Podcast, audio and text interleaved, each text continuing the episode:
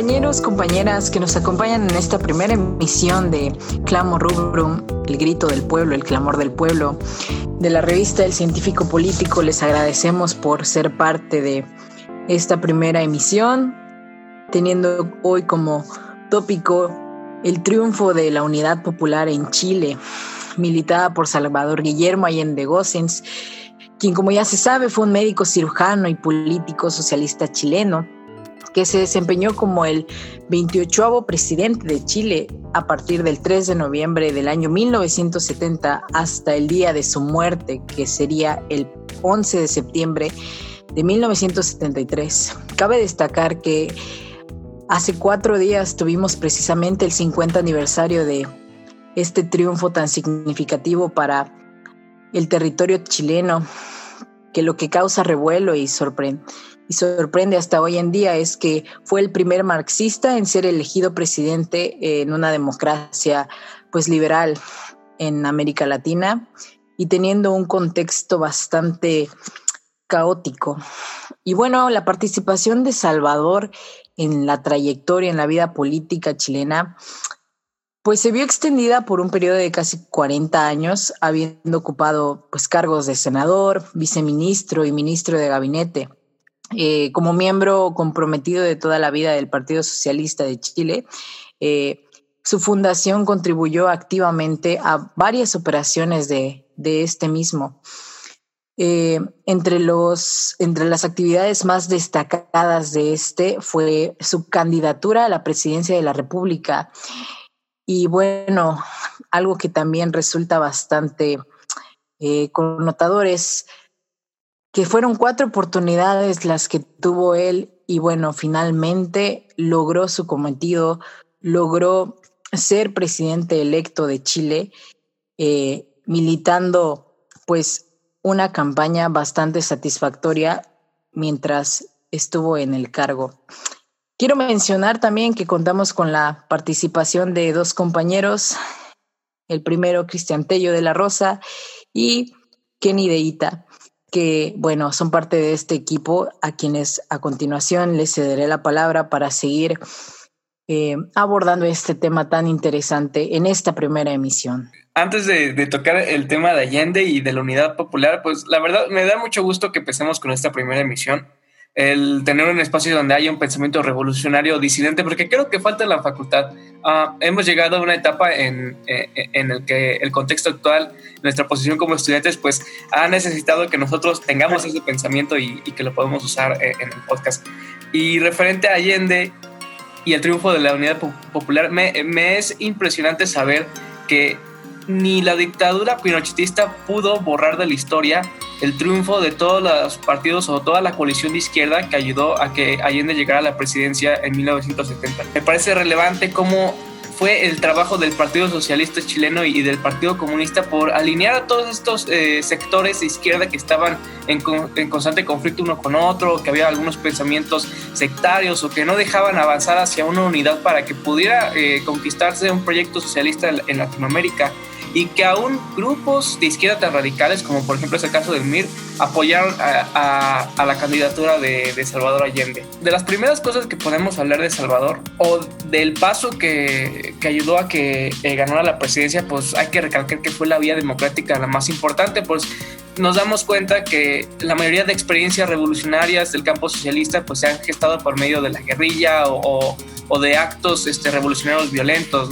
eh, en una manera o en un sentido radical, mientras que Allende eh, resolvió una nueva fórmula, ¿no? Una fórmula que tal vez cayó un poco con el reformismo, pero que iba eh, de poco en poco ganando victorias en el Estado. Eso tal vez lo tocaremos más adelante respecto a la crítica, pero pues es un acercamiento. Y creo que por último también me, me es grato saber que esta experiencia, al igual que la de Cuba, tuvieron sus ventajas, tuvieron sus derrotas también, pero son experiencias que al final del día dejan conclusiones para que otros pensadores marxistas, socialistas, otros revolucionarios puedan usarlo de modelo para hacer un nuevo proyecto, ¿no? En otro campo en Latinoamérica. Sí, precisamente. Quizá el camino que tomó el compañero Salvador Allende fue el más difícil para conseguir la postulación desde un inicio. Uh, esa coalición de, coalición, bueno, esa coalición de unidad popular Hubo unos enfrentamientos eh, bastante, bastante tensos entre muchos otros precandidatos. en bastantes puntos intentó sabotear a Salvador Allende por considerarlo contrario a los principios básicos. y posteriormente había algo que pesaba sobre los hombros de Salvador, Allende, algo que lo limitaba en muchos sentidos, y es que sobre él pesaba aún tres derrotas, tres derrotas previas en frente, eh, bueno, con el Partido Socialista. Y tenemos el grato, el grato sentido que logró imponerse al paso del tiempo, consiguiendo un apoyo importante y decisivo del Partido Comunista, incluso mayor que el de su propio, su propio partido, que era el Partido Socialista. Las primeras encuestas daban por ganador con una mayoría absoluta a Jorge Alessandri, eh, Jorge Alessandri de la derecha, la derecha conservadora chilena, eh, y eso permitió que se, se confiaran lo suficiente, que inclusive la CIA no tomara esa decisión de financiar, de apoyar o inclusive a intervenir de una manera más directa, pues estaban tan seguros de esta victoria con, los con base a los antecedentes históricos, con base a, la percepción eh, popular del socialismo que había sido ya bien trabajada por la CIA desde hace años antes. Tenemos que al pasar el tiempo, el 4 de septiembre, se celebra la elección y todos llevan una gran sorpresa, pues Allende resulta ganador por un margen bastante estrecho del 36.6% y quien le sigue es precisamente Alessandri con un 34.9% y Tomic, que es del partido de los partidos de coalición cristiana, que apenas llega al 27.8%. Esto demostrando eh, lo cerrado que fue la contienda electoral. Entonces tenemos también que Washington, en este momento gobernada por Nixon, eh, tiene planes, tiene planes para Allende, tiene planes para este movimiento, tiene planes para esta vía alternativa eh, en América Latina y, procura, procura sabotearlo. Entonces, eh, a esta altura conocemos por el momento, porque estamos por esperar a lo largo de la historia que se esclarezca, eh, dos planes de acción conocidos como Track One, que consistía en el que, que el Congreso eligiese a Alessandri y este asimismo, por las mismas controversias que existían respecto a esa edad, renunciara y volvían a celebrarse eh, una elección. Y el Track 2, que consistía en crear un clima de, inestabilidad política, que si bien no se aplicó, fue eh, una antesala a lo que existió posteriormente para, para sabotear el gobierno del compañero Salvador. Bueno, entre las aportaciones más interesantes en el gobierno de Salvador Allende, que posteriormente pues lo tocarán, es pues el intento de, instaurar pues el, socialismo a través de una vía democrática, ¿no? Eh, me parece que lo que resulta bastante, vuelvo a lo mismo, sorprendente para todos, es que el pueblo chileno aceptase a un político marxista declarado abiertamente y que en ese momento pues resultaba bastante controversial ese término y hasta hoy en día permanece siendo controversial. Eh, otra de las cosas bastante interesantes ah, de Salvador Allende durante su gobierno fue pues el, la aprobación de una ley para la nacionalización de, de, la gran minería de cobre que me parece que el compañero Kenny va, va a tomar eh, posteriormente. Y bueno, que en la economía se instauró una política con una redistribución, de, redistribución del ingreso y pues con objeto de reactivar la economía. Otra de las leyes que fueron aprobadas fue la ley de reforma agraria, que si bien había sido aprobada durante la presidencia de Eduardo Montalva, pues permitió avanzar también de manera rápida y efectiva la expropiación de grandes latifundios. Y Salvador Allende también fue un, un precursor de los primeros pasos de, para construir un área de propiedad social de la economía y usando siempre procedimientos legales que nunca eh, atentaran contra pues la juridicidad de, del sistema eh, vigente, ¿no? Siempre tomando en cuenta las leyes actuales. Otra de las cosas que también es bastante interesante pues fue eh, el restablecimiento de relaciones bilaterales con Cuba ah, y el establecimiento también de relaciones con China, ¿no? Por primera vez, me parece que eso es poco de lo que, de lo que pudo, haber, pudo, pudo hacer Salvador Allende durante su gobierno. Y bueno, serán otras cuestiones las que, las que retomaremos. Como lo, mencionó eh, Deita y como lo mencionaste tú, Amba, fue una experiencia muy nueva tanto para la política exterior norteamericana como para eh, en general eh, el bloque soviético o el bloque socialista en el mundo, porque por un lado nunca, eh, Estados Unidos nunca pensó que, que, tantos partidos de izquierda se unieran en coalición para conseguir el 36% del voto popular en las elecciones de los 70, ¿no? Y del otro lado, pues nunca imaginamos que un gobierno socialista iba a llegar por vía democrática, porque sabemos bien o, la tesis central también de cómo se tiene que conseguir una revolución socialista es que el aparato burgués o el Estado burgués va a impedir en todo momento que exista un partido de oposición que trata de tomar el poder, un partido que sea representativo para los trabajadores. Entonces, viendo estas nuevas experiencias, viendo cómo es que triunfa eh, la Unidad Popular en 1970, siento que ya fue un, un, un foco de preocupación para Estados Unidos el ver de eh, eh, el ver que después de la experiencia vivida en Cuba, ahora se esté viviendo en Sudamérica con, con Chile y que también esto traiga un pensamiento o, o, empiece a engendrar eh, distintas revoluciones o, distintas corrientes en Latinoamérica que también puedan seguir el proyecto chileno. Dentro también de lo que mencionaron acerca de, del tema de los años del presidencialismo de, de Salvador Allende, como, como hablaron de, de la nacionalización de la, del cobre, eh, como lo hablaron del nuevo sistema económico que pues se libraba del latifundismo o, o, de la imposición imperialista. Cabe recalcar que Allende lo llevó por vías institucionales y legales bajo el propio Estado burgués. Es aquí en considerar qué tan efectivos suenan la, las teorías marxistas que hablan de, ir en, contraposición de, del Estado burgués, porque se sabe que, que, tiene que existir un cambio radical, ¿no? Para que pues sí pueda haber un desarrollo al socialismo o lo que mencionaba eh, Salvador Allende como el proyecto de Chile al socialismo, ¿no? Exactamente, quizá en América Latina eh, el mayor punto de avance podría haber sido esa democracia, esa, esa socialdemocracia, este movimiento hacia el socialismo por medio de la acción de los votantes. Estados Unidos, de manera inmediata, percibe la amenaza, percibe que el resto de Latinoamérica identifica no únicamente la vía armada como una alternativa a la restitución de la dignidad del pueblo, sino también por medio de los comicios. Para ello es necesario también que un plan gubernamental, un plan de gobierno esté bien estructurado.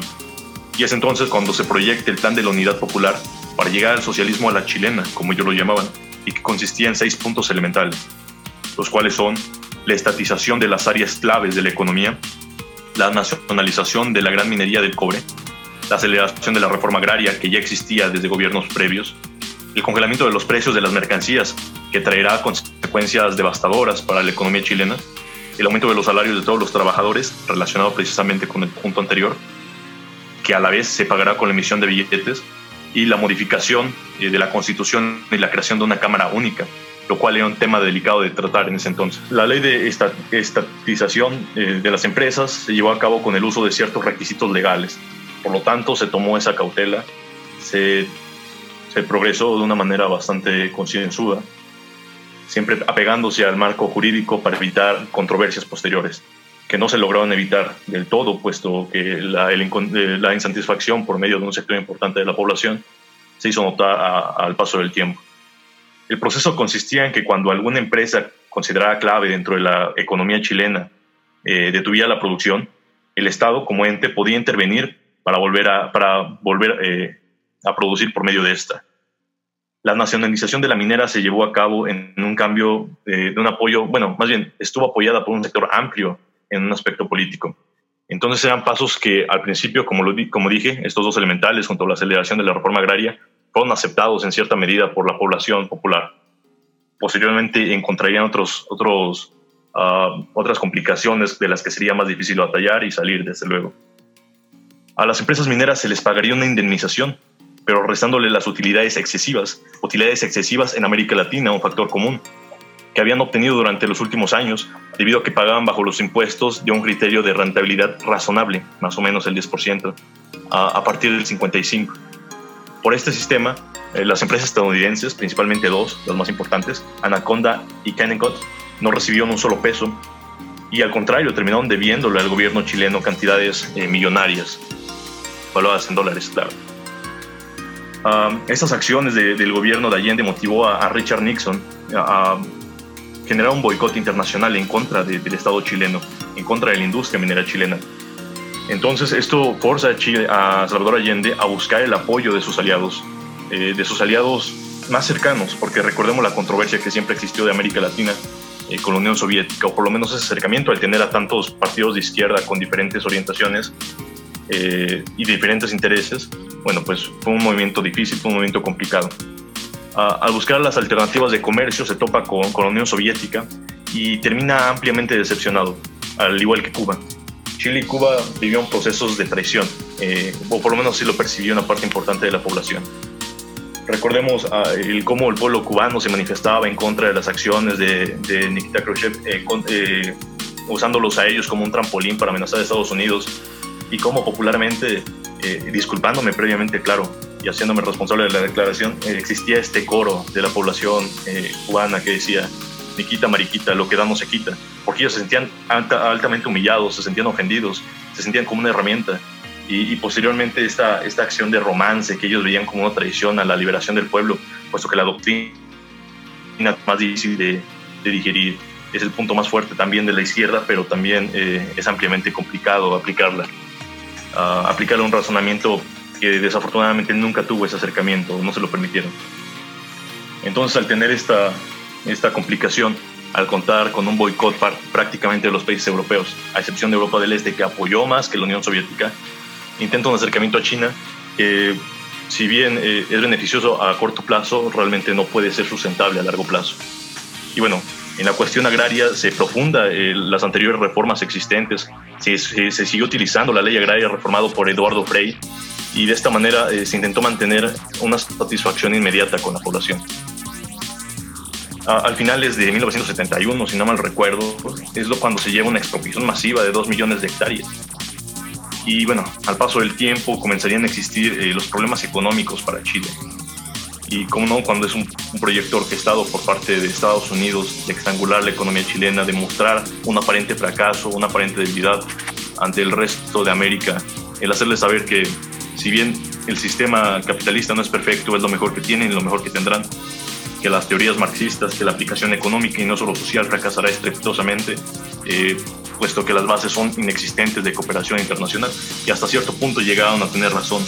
Ah, pero es indiscutible que estas acciones por parte de intereses internacionales aliados con el capital estadounidense fueron decisivos. Incluso eh, Fidel Castro se mostró bastante escéptico ante, ante el, proceso, el proceso reformista de Chile. Ah, él, criticaba muy de cerca, diciendo que realmente ellos no venían a aprender, pero que había más bien poco que aprender en Chile cuestionaba altamente que no se armara a, las milicias locales, cuestionaba que el presidente no contara con, una guardia de protección personal ah, y lo que a, la postre terminó costando la vida del mandatario. Eh, asimismo, existieron ciertas tensiones con otros gobiernos latinoamericanos que con base en la doctrina marxista, con el texto que analizamos, por ejemplo, de, Reforma de, este, Estado y Revolución, no concebían la existencia de una socialdemocracia o sabían que era endeble, que era tan vulnerable, que tarde o temprano caería hacia los intereses estadounidenses, los intereses extranjeros. Ah, exactamente, eso es lo que, lo que retomas, eh, Kenny. Me parece relevante, puesto que si bien Salvador ah,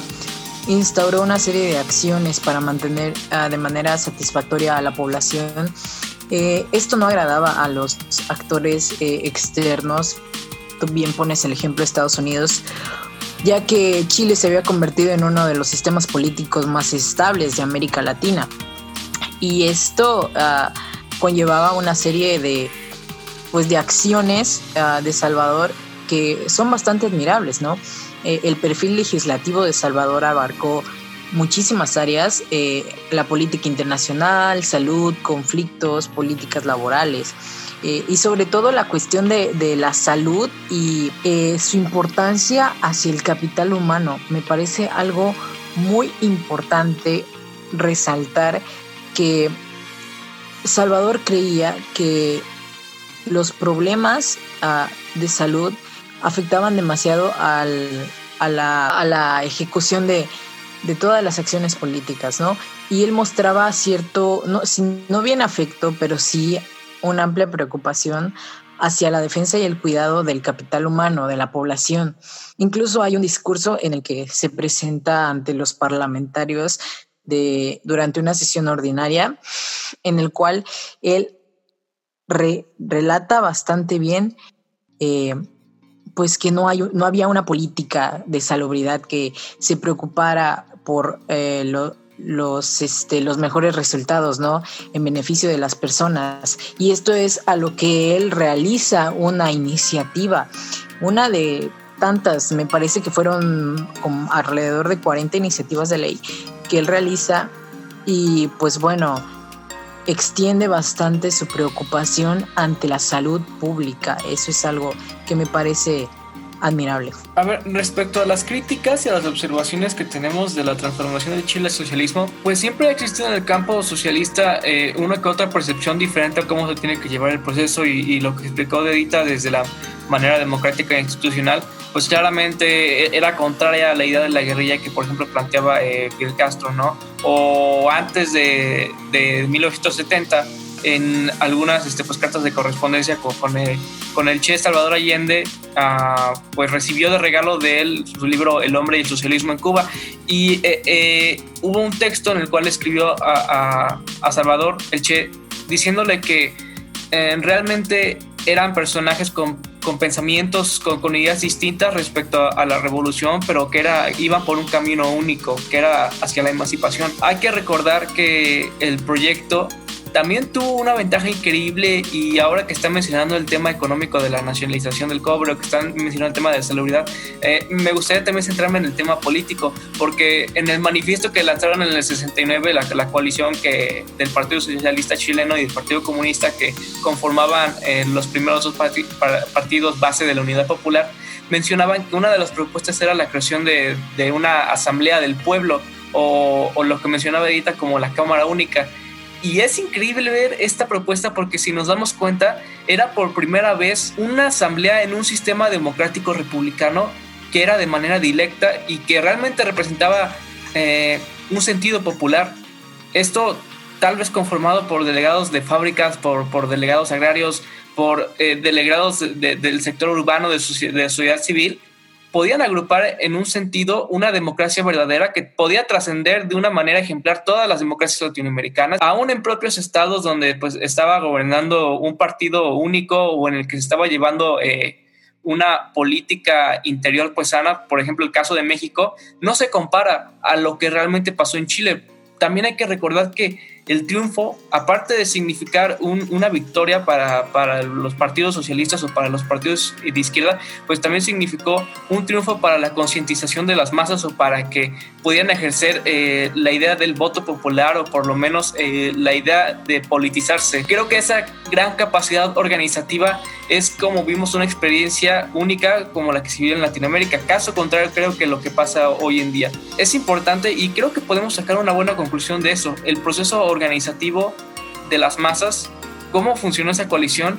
y aparte de ello, en un futuro, cómo pudo haber funcionado lo de la Asamblea del Pueblo. Tal vez si Allende no hubiera muerto en el Palacio de la Moneda en el 73, un rumbo diferente sería el de Chile hoy en día endeudado con el Fondo Monetario Internacional o con las políticas neoliberales, ¿no? Bueno, desde luego, como comenta el compañero Tello y la compañera Ámbar, ah, más allá de, brindar un éxito en el Cono Sur, se brinda una oportunidad, se brinda una alternativa. Los gobiernos de América Latina, de los pueblos oprimidos, del África, del Asia, ah, se dan cuenta de algo muy importante y que el movimiento armado es únicamente una de las opciones. Que por medio de la democracia, por medio de la unidad popular, por medio de la organización, eh, se puede llegar a lograr un gobierno con una perspectiva social bastante amplia, bastante integradora, bastante, eh, en, en ese sentido, vaya, hasta revolucionaria desde luego existen críticas constantes. La socialdemocracia en un, en un entorno como América, como América Latina, más allá de las cuestiones geográficas, sino por eh, el constante, el constante, la constante intervención de los Estados Unidos que han hecho de América su continente y que inclusive en el nombre se han apropiado, llevan a, a tener en consideración ciertas cautelas a la hora de tomar decisiones políticas que siempre están alineadas a los intereses estadounidenses y de sus aliados. Desde luego, lo hemos visto, hemos visto cómo procesos revolucionarios, cómo procesos sociales se han degenerado a lo largo del tiempo en América. Vemos incluso cómo algunos procesos que siempre fueron afines a Estados Unidos o subordinados, de alguna manera también intentaban generar ese, ese sentido de progreso social, ese sentido de cambio, y al mismo tiempo reprimían. Ah, en un aspecto histórico lo vemos tanto eh, en Norteamérica con México, y en el cono sur con Brasil y Argentina. Ese populismo peligroso, ese populismo que, que puede llegar por medio de la socialdemocracia, aprovechado de la mejor manera, pero que también lo pueden usar algunos sectores eh, bastante alienados, bastante eh, apegados a, un tradicionalismo nocivo para la sociedad y posteriormente pueden eh, desembocar, pueden evolucionar en un fascismo a la americana, como lo conocemos. Un fascismo represor, un fascismo hostigador, perseguidor, un fascismo represivo totalmente. Si bien el proceso revolucionario en el aspecto amplio de Chile tanto que no por la necesidad de tocar las armas, sino por la necesidad de levantar las conciencias, eh, demuestra también que está bien organizado Estados Unidos, que está bien organizado los agentes internacionales, que está bien organizada la oligarquía nacional, la, oligarquía local, para desarticular estos intentos siquiera. recuerdo precisamente una, una, entrevista que ofrecía Eduardo Galeano, donde exponía eh, estas pláticas que tenía recurrentemente con Salvador Allende y el cómo él veía tristemente, con lágrimas en los ojos, como una criada, una mujer de casa, como, como ellos lo llamaban, ah, sin nada que perder, desposeída siquiera de propiedad sobre sus propias ropas, si siquiera dueña de lo que va a comer, condicionada en su libertad, condicionada en sus decisiones, condicionada en sus anhelos, eh, enterraba sus prendas, enterraba su ropa, enterraba todo lo que a ella le pertenecía, porque su, su familia, los que le habían hecho su familia, más por explotación que por afinidad, eh, más por subordinación que por aprecio, eh, le habían advertido, le habían advertido que un tal Salvador Allende le iba a quitar todo lo que tenía, lo poco que tenía, la ropa roída que tenía, eh, la ropa que no le pertenecía todavía, el alimento que no tenía, el alimento que en alguna vez había anhelado para sus hijos, que alguna vez había aspirado para sí misma y que desafortunadamente únicamente en quimeras podía tenerlo. Y a, a la postre vemos este, este proceso de concientización eh, por parte también de un sector religioso en, Chile, por ejemplo, porque mientras en Argentina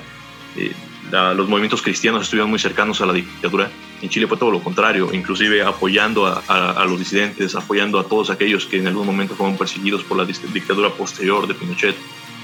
Eh, y esa unidad popular que más allá de nacer de la teoría, más allá de nacer de, de estatutos bien establecidos, más allá de nacer de una praxis filosófica eh, y un estudio amplio sobre las teorías ya no marxistas, sino sociales, sino aquella misma eh, apreciación de libertad o de dignidad, pueden, pueden surgir de cualquier lugar, pueden surgir desde la comuna laboral, pueden surgir desde el ámbito eh, religioso en América Latina, como lo hemos visto, puede surgir de la misma casa y únicamente hace falta una persona, hace falta una voz que les haga saber que el correcto camino es lo que ellos piensan, lo que ellos sienten como naturaleza propia e irrenunciable, que realmente el cambio puede generarse a partir de decisiones eh, concientizadas, pero decisiones también en contundentes, contundentes al saber que ellos son mayorías, al saber que ellos tienen la capacidad suficiente para mover un país y que por ellos se mueve un país y que por ellos eh, una nación como Chile, tan estable en esos años, aparentemente estable en un aspecto histórico, podría lograr cierto progreso. A, la larga no podemos desmeritar los esfuerzos del compañero Salvador Allende. Deja un aprendizaje amplio para América, un aprendizaje que nos seguirá por siempre, y es la esperanza del pueblo. El pueblo no únicamente de moverse por las armas cuando lo sea posible, pero también nos deja en claro eh, la actividad constante, la actividad precisa que tenemos que mantener en contra de, de estos ah, agentes nocivos, ya no para el movimiento socialista, ya no para la organización sindical, ya no para la organización obrera, sino para la búsqueda de la dignidad de un pueblo que se ha cansado, de un pueblo que ha sido mancillado, de un pueblo que es tratado ah, como una ciudadanía de segunda y no únicamente por intereses internacionales. Eh, muchas veces la oligarquía, la oligarquía local, eh, no puede ser llamada compatriota, no puede ser llamada hermana de patria, no puede ser llamada uh, un hermano afín que defiende los mismos intereses porque un chileno con hambre, un latinoamericano con hambre, eh, no es el mismo. No es la misma hambre que puede sentir uno de estos compañeros a la, hambre que puede sentir eh, esta oligarquía que se relaciona más con algunas naciones extranjeras que con la misma tierra que explota. Claro, ah, observo yo que la izquierda siempre ha, visto eh, a la Unidad Popular o a Salvador Allende como un, un evento íntimo o corto, ¿no? De la, de la expresión popular, algo que fue derrotado por, por las fuerzas del imperialismo norteamericano, por la CIA, y que también ya se veía venir que, que esa fuerza podía eh, destronar un movimiento eh, socialista en Latinoamérica que hubiera eh, sacudido el esquema político de la región. Algo bien cierto que dice Trotsky, y también me gustaría presentarlo aquí en esta emisión, es que él dice que la burguesía no es una piedra que tú puedas arrojar al barranco. La burguesía se mueve y tiene sus mecanismos y como hay revoluciones también hay contrarrevoluciones. Siempre se ha visto a Chile como un proceso de fracaso, un proceso que solo quedó eh, en los años 70 y que no pudo trascender. Um, hemos observado que también hubo errores estratégicos desde mi perspectiva, como lo fue el no conformar milicias populares o improvisadas, ¿no? Del que Allende no tuviera una guardia o el que no se hubiera percatado de la amenaza que estaban gestando desde fuera eh, los, los, partidos de derecha y que aún la propia izquierda lo abandonó en el último momento en el que bombardearon el Palacio de la, de la Moneda. Ahora también me gustaría ah, decir que el socialismo en Chile y lo que pasó en Cuba fueron experiencias latinoamericanas que fueron muy distintas al proceso que vivió China, que vivió Europa del Este, que vivió Vietnam o, la Unión Soviética. Siempre ha existido un tabú dentro del campo marxista, bueno, fuera de él, en el que, por ejemplo, compañeros de la escuela, eh, nuestros propios familiares, amigos, han, ah, han visto esos procesos revolucionarios como procesos de fracaso. El caso de la disolución de la URSS, lo pueden ser tal vez los proyectos que, que se fueron ah, deteriorando por la burocratización de la revolución en China o, o, en Vietnam, el proyecto fallido de autoritario de Europa del Este. Pero cuando vemos nosotros la cara de Chile, cuando vemos el programa que presentaba Salvador Allende, todas esas revoluciones que ya no se pudieron expandir en el mundo, pero por lo menos defendieron lo que lograron hacer, yo creo que esa es la historia que tenemos que contar. Tal vez no siempre lo he visto en la, en la facultad en general, que todas estas historias pues se han apagado o solo han sido como anécdotas de Latinoamérica, ¿no? O tal vez de una clase solo mencionar un párrafo de ello o solo cuestionar un personaje histórico que hizo tal cosa, que hizo la nacionalización del cobre y solo se queda ahí, se queda en la mistificación, se queda como un hombre elevado del cual nosotros solamente aprendemos en unos textos y que no podemos tocar, no podemos sentir el proceso en el que vivió él. Pero cuando conocemos la cara de Allende, cuando conocemos la, historia de millones de trabajadores, de millones de, campesinos, eh, de obreros que estuvieron en el movimiento, y que realmente se alinearon a un movimiento revolucionario, nos damos cuenta que Salvador no queda en el cielo, Salvador no, no queda como un ser glorificado, un ser que solo se queda en un estante de la historia, que es un personaje que nosotros podemos tomar para la lucha. Actualmente siento que la, la experiencia de Chile, lo que ahora está viviendo contra el, el, gobierno de Piñera reflejan que todavía la tradición de lucha sigue, persiste, que todavía el alma de, de, Allende no ha abandonado Latinoamérica y que aún espanta a las potencias imperialistas por tomar el recurso o por tomar eh, la vida de las personas en, Sudamérica, en Centroamérica o, aquí en México o en el Caribe. Vamos a una nueva experiencia en el periodo post-pandemia y creo que el rescatar a Allende el rescatar los procesos revolucionarios en Cuba o el rescatar los procesos de guerrillas o el estar en este podcast platicando acerca de las experiencias, de las victorias del socialismo, las derrotas, las conclusiones, la, lo positivo, lo negativo, eh, puede ser de gran, uh, de gran ayuda para que también podamos forjar un cuadro político en la facultad o un cuadro político en nuestras casas o en nuestras comunidades que realmente atente contra un sistema capitalista y que realmente sacuda a un sistema patriarcal, a un sistema colonial. Creo que para allá vamos y el celebrar los 50 años de la unidad popular significa todavía que avanzamos, que la utopía no ha muerto. Exactamente como ambos ya han mencionado, Allende todavía permanece, ¿no? El pensamiento allendista sigue vigente. Yo no diría que debe, considerarse como una persona histórica, así como un personaje histórico, así como lo mencionaste yo. ¿Por qué? Porque se trascendió, ¿no? Hubo una trascendencia. Y bueno, así como muchos compañeros eh, en la facultad pueden mencionar que el socialismo o eh, los partidos de, de, esta índole han fracasado, me parece que lo que sucedió en Chile fue algo crucial. ¿Por qué? Porque a diferencia de,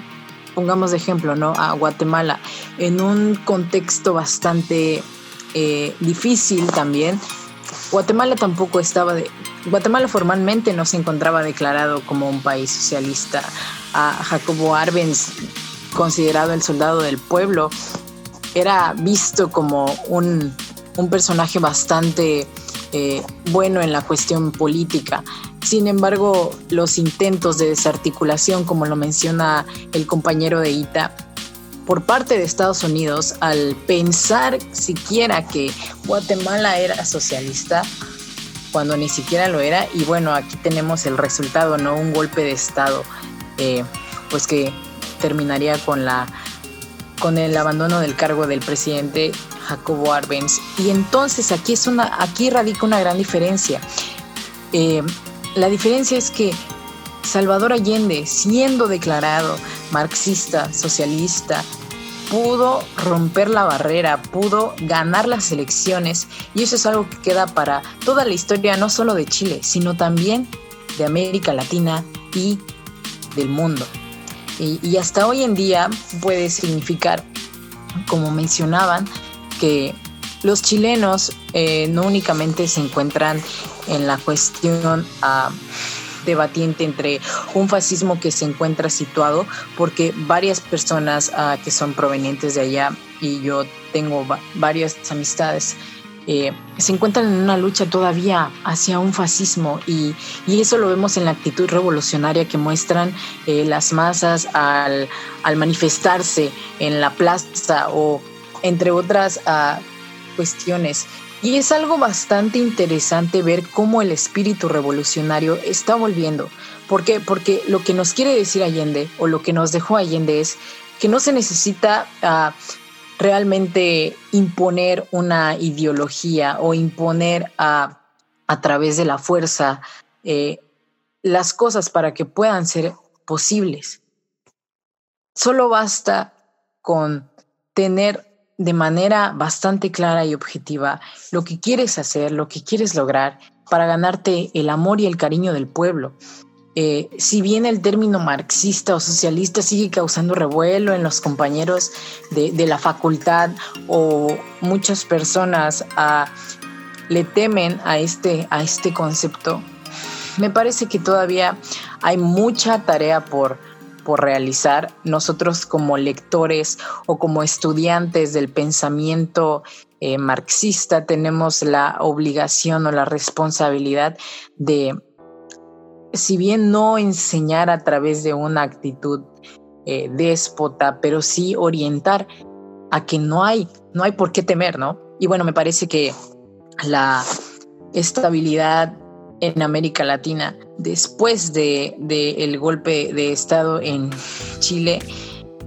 pues se disparó mucho más de lo que ya estaba. Lo que más era admirable de, de la, de la economía, de la política chilena, era que teniendo a unos países vecinos que se encontraban en periodos pues meramente de crisis, eh, teníamos a Bolivia, ¿no? Que estaba bajo el gobierno de Hugo Banzer, también teníamos a Brasil bajo un régimen militar y después ¿qué pasaba? Estaba Chile, estaba Chile presente, o sea, la utopía, que si bien es considerada utopía por no ser factible, no está perdido, todavía quedan aquellos que queremos y que tenemos la conciencia revolucionaria y pues que queremos mostrar a, la, al fondo que tenemos alrededor lo que se quiere lograr. Compañeros, compañeras, les agradecemos mucho por haber escuchado y acompañado en esta emisión, en esta primera emisión de Clamo Rubrum, el grito del pueblo de la revista El Científico Político. Les agradeceríamos que nos siguieran a través de nuestras redes en Facebook, El Científico Político, y en Spotify nos encuentran también como El Científico Político. Les agradecemos muchísimo y esperamos que esta primera emisión haya sido de su agrado. Y bueno, nos escucharemos en sesiones posteriores, igual trayendo material para discutir ese material que pocas veces se encuentra en la educación convencional y que aquí se retomará. Y recuerden compañeros, ser joven y no ser revolucionario es una contradicción hasta biológica.